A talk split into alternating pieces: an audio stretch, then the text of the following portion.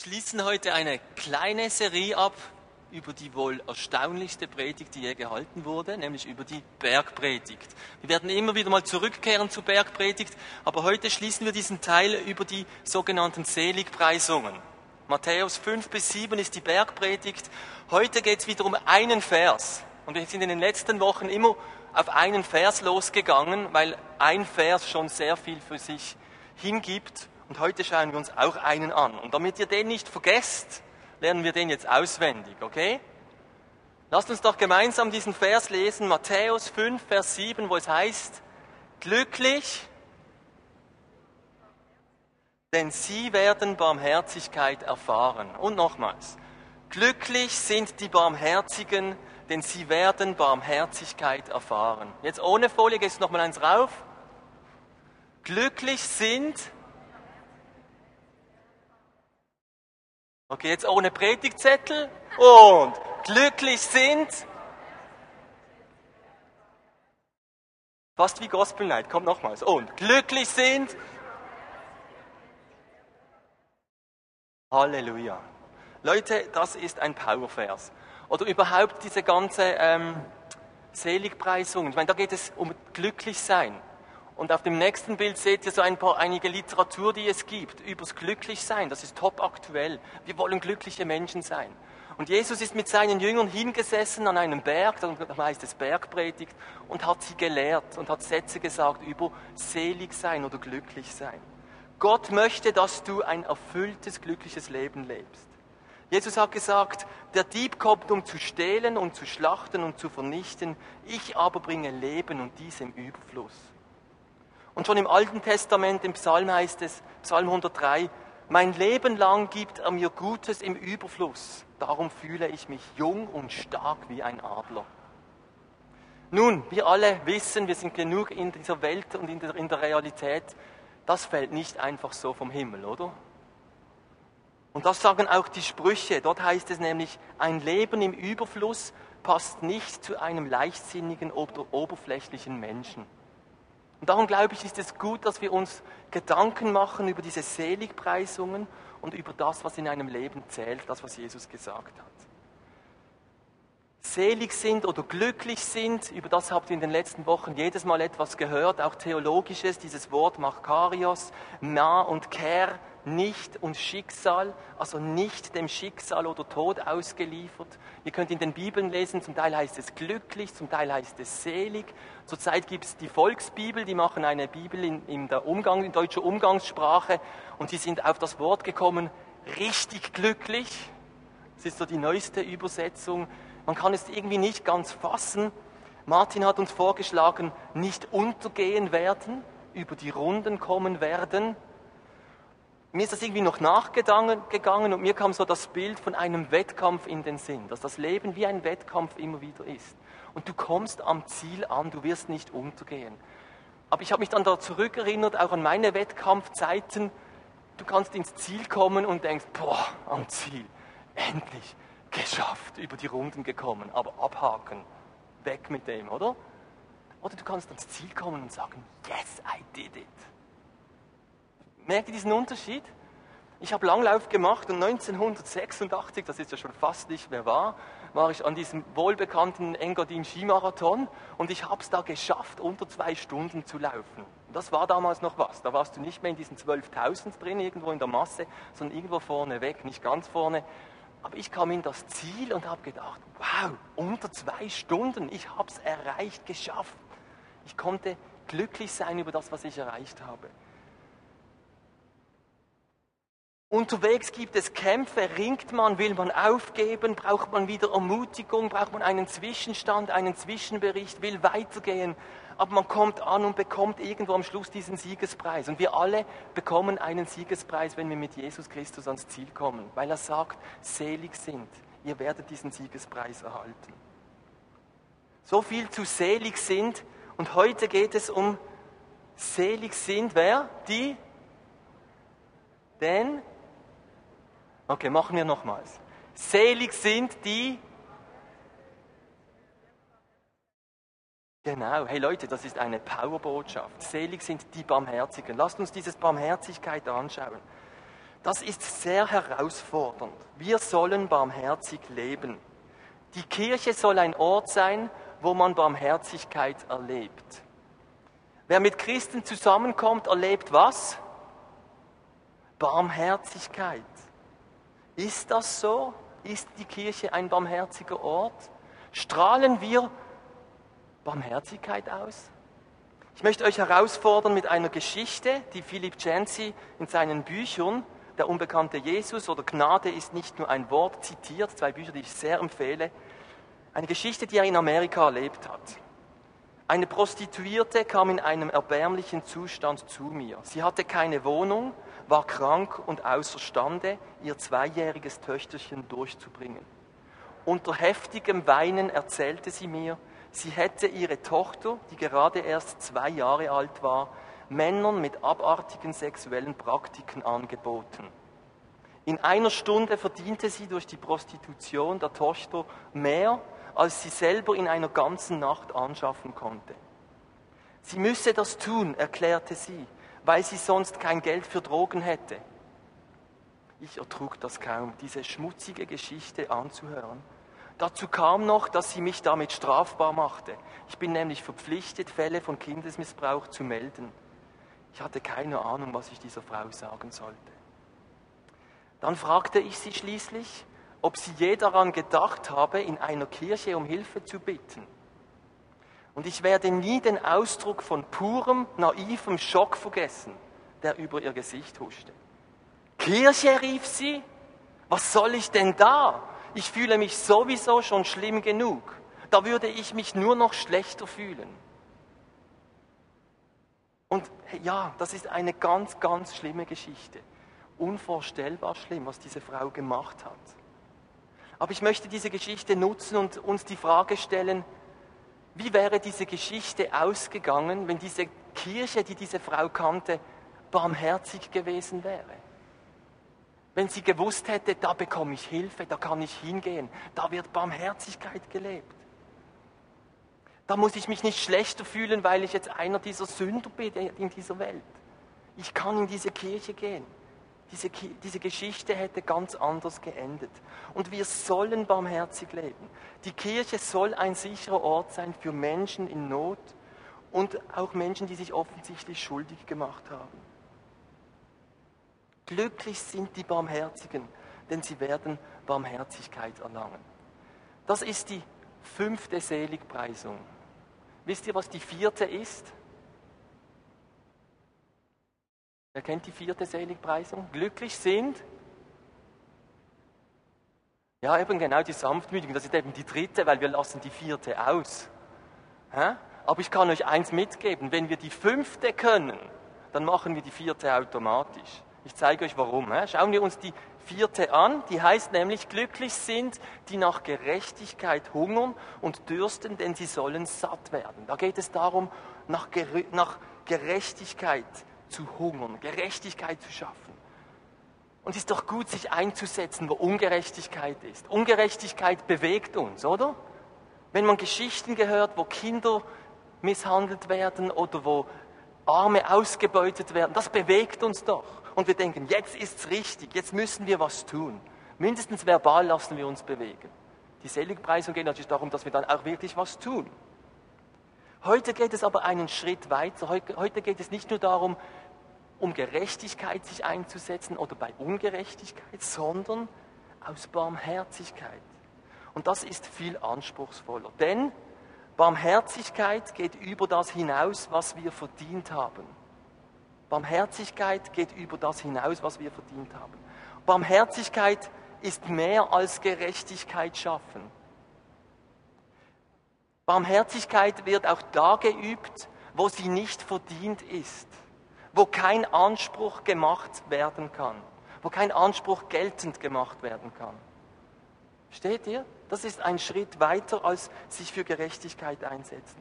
Und Gott fordert uns auf, barmherzig zu sein. Warum? Weil er mit uns barmherzig ist. Epheser 2, Vers 4 heißt es, Gott, der reich ist an Barmherzigkeit, hat uns, obwohl wir wegen unserer Sünde in Gottes Augen tot waren, so sehr geliebt, dass er uns mit Christus neues Leben schenkte. Gott ist ein barmherziger Gott und verfährt auch mit uns nicht nur gerecht, sondern zum Glück immer auch barmherzig. Und versteht ihr, Barmherzigkeit ist darum untrennbar mit, dem, mit Vergebung. Barmherzigkeit kann man nicht trennen von Vergebung. Wenn Gott mit uns nur nach dem Prinzip der Gerechtigkeit umgehen würde, was müsste er dann tun? Er müsste uns alle verurteilen. Wenn Gott einfach nur mit Gerechtigkeit mit uns umgehen würde, müsste er uns alle verurteilen. Aber Gott ist ein barmherziger Gott. Darum dürfen wir auf ihn zugehen. Ein weiterer Punkt für Barmherzigkeit. Barmherzigkeit ist einfühlsam und solidarisch, habe ich es genannt. Und lasst uns kurz dieses Wort Barmherzigkeit im Alten Testament anschauen. Im Alten Testament gibt es zwei hebräische Worte für das Wort Barmherzigkeit, nämlich Rechem und Chesed.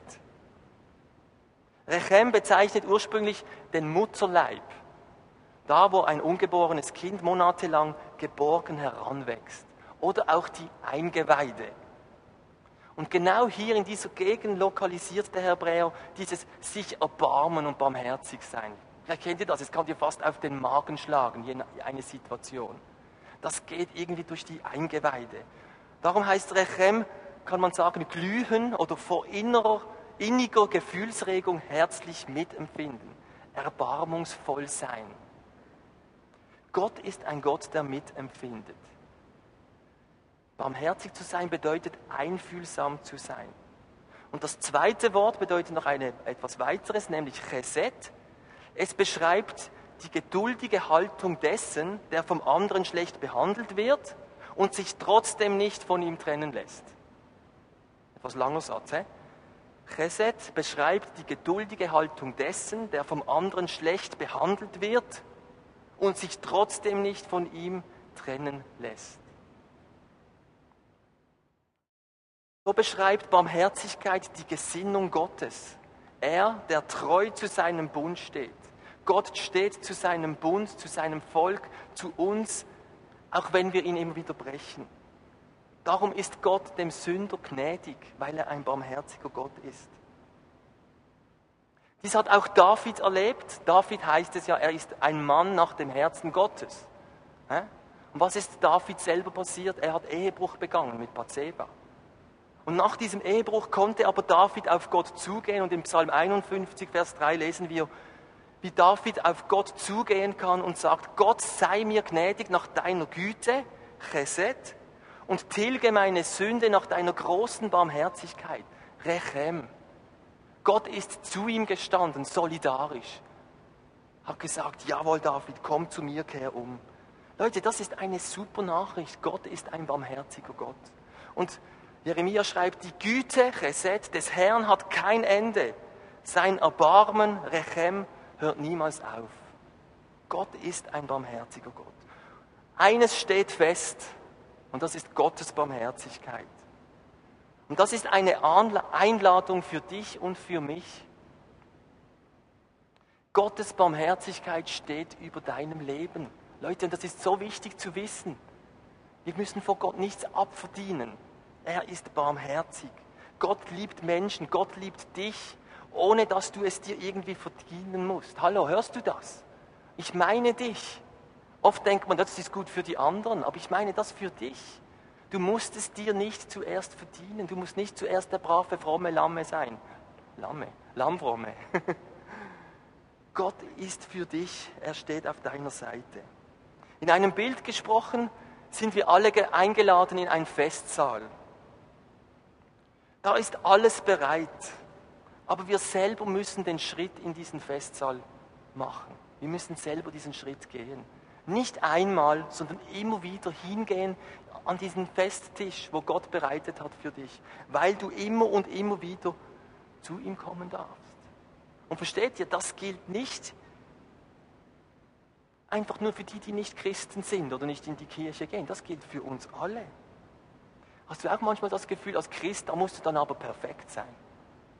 Ja, irgendwie, man ist froh, wenn man zum Glauben kommt über die Gnade, aber dann so nach ein paar Jahren Christ denkt man, uh, aber jetzt ist wieder. Wir dürfen immer wieder zu Gott gehen. Und mir gefällt, was in den Sprüchen steht, dort heißt es 28, 13, wer seine Sünde leugnet, verbirgt oder verheimlicht, dem wird es nicht gelingen. Ja? Wir dürfen immer und immer wieder zu Gott gehen, auch wenn uns Dinge missraten, misslingen. Gott ist ein barmherziger Gott. Was heißt das nun, Barmherzigkeit leben? Wir lesen dazu Lukas 6 und kombinieren es dann mit diesem Chesed und, Rem, Chesed und Rechem und schauen, was heißt das nun, wie, sollen, wie können wir ganz konkret Barmherzigkeit leben. Wollen wir das zusammenlesen? Dann könnt ihr wieder die Augen aufmachen, die, die schlafen, und die anderen auch etwas wieder mitmachen. Lasst uns zusammenlesen. Genau. Lukas 6, 36 bis 37. Seid so barmherzig wie euer. Richtet nicht über andere, dann werdet ihr auch nicht gerichtet werden. Verurteilt keinen Menschen, dann werdet auch ihr nicht verurteilt. Wenn ihr bereit seid, anderen zu vergeben, dann wird auch euch vergeben werden. Gebt, was ihr habt, dann werdet ihr so reich beschenkt werden, dass ihr gar nicht alles aufnehmen könnt. Mit dem Maßstab, den ihr an andere legt, wird man auch euch messen. Wie heißt die fünfte Seligpreisung? Glücklich sind die Barmherzigen, denn sie werden Barmherzigkeit erfahren. Merkt ihr etwas? Wer barmherzig ist, wird Barmherzigkeit erfahren. Wer vergibt, dem wird vergeben werden. Wer gibt, dem wird gegeben werden. Das ist ein göttliches Prinzip. Glücklich sind die Barmherzigen, denn sie werden Barmherzigkeit erfahren. Nun, abgeleitet von diesem Chesed Gottes, gibt es diesen einen Grundsatz, der zur Barmherzigkeit gehört, nämlich Vergebung statt Vergeltung. Ein barmherziger Lebensstil beinhaltet Vergebung anstatt Vergeltung. Auch ganz unverdient. Wir müssen manchmal vergeben, weil uns Unrecht getan wurde. Wir geben Leuten, weil sie vielleicht selber Mist gebaut haben. Barmherzigkeit verhindert, dass wir aus dem Bauch heraus andere bewerten. Wir sollen weder den Richterspruch fällen noch verurteilen, sondern barmherzig sein, so wie Gott mit uns barmherzig ist. So wie wir auf Gottes Barmherzigkeit zählen dürfen, sollen auch wir ein barmherziges Leben führen miteinander. Wir zählen doch auf Gottes Barmherzigkeit. Lasst uns miteinander barmherzig sein. Barmherzigkeit hat etwas mit Zurückhaltung zu tun und verbietet ein schnelles Urteilen und Losfeuern mit Urteilen. Die Pharisäer haben genau das Gegenteil getan. Sie haben schnell verurteilt, abgestempelt und Mauern aufgebaut. Und Jesus hat ihnen zweimal mit derselben Antwort, oder mit derselben, ja, mit derselben Antwort, äh, zweimal gleich reagiert, als sie das wieder gemacht haben, und hat ihnen einfach gesagt, ich will Barmherzigkeit, Chesed und nicht Opfer. Hört auf, so gesetzlich zu tun, ich will Barmherzigkeit.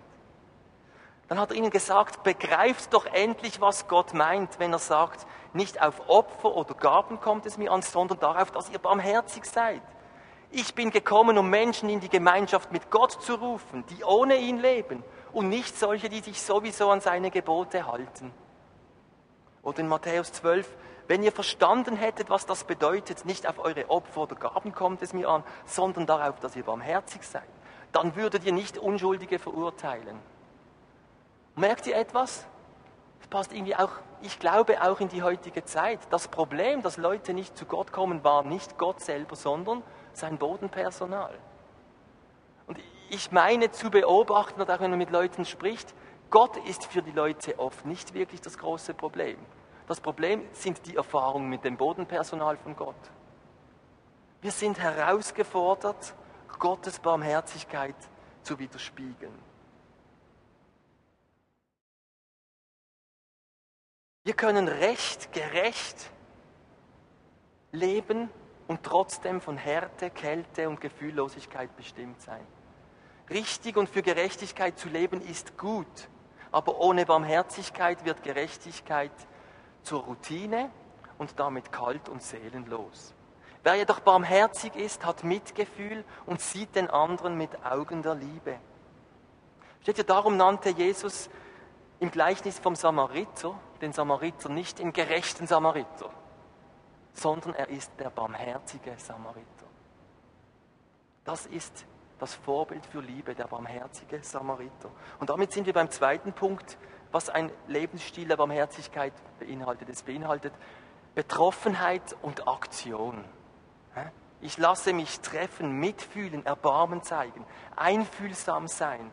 Aber nicht nur betroffen sein, sondern sich auch für den anderen einsetzen. So betroffen sein, dass du dich einsetzt, die Not zu lindern oder zu beseitigen. Es gibt Ausleger, die, die definieren Barmherzigkeit auch mit in die Haut des anderen schlüpfen. Du lässt dich treffen vom anderen, du schlüpfst in seine Haut. Aber nicht, um einfach da mitzuleiden, sondern um mitzuhelfen, dass man die Not auch lindern kann. Und wisst ihr was? Genau das hat Jesus auch getan. Im Philipperbrief heißt es, Jesus Christus, obwohl er in göttlicher Gestalt war, hielt er nicht selbstsüchtig daran fest, Gott gleich zu sein. Nein, er verzichtete darauf und wurde einem Sklaven gleich. Er nahm menschliche Gestalt an und wurde wie jeder andere Mensch geboren. Er ist in unsere Haut geschlüpft. Der barmherzige Gott ist in unsere Haut geschlüpft und hat mit uns und für uns dieses Opfer gebracht, damit, damit wir wieder Zugang zu Gott haben. Was heißt das nun? Das ist ganz praktisch. In Matthäus 25, in dieser bekannten Stelle, wo es um das Gericht geht, werden ganz konkrete Dinge genannt. Werke der Barmherzigkeit. Im Katholizismus hat man dann die sieben großen Werke der Barmherzigkeit daraus gemacht. Da wird erwähnt, Hungernden zu essen geben, Kranke besuchen, Gefangene trösten, Fremde beherbergen, Nackte bekleiden, Arme versorgen. Barnes schreibt in seiner Auslegung über diesen Vers, solche Taten der Barmherzigkeit sind der Beweis von wahrer Frömmigkeit. Der Beweis von wahrer Frömmigkeit. Fragen wir uns nicht oft, was kann ich für Gott tun? Ich möchte etwas für Gott tun. Hast du dich auch schon gefragt? Wir lesen die Bibel und fragen uns, Gott, was möchtest du von mir?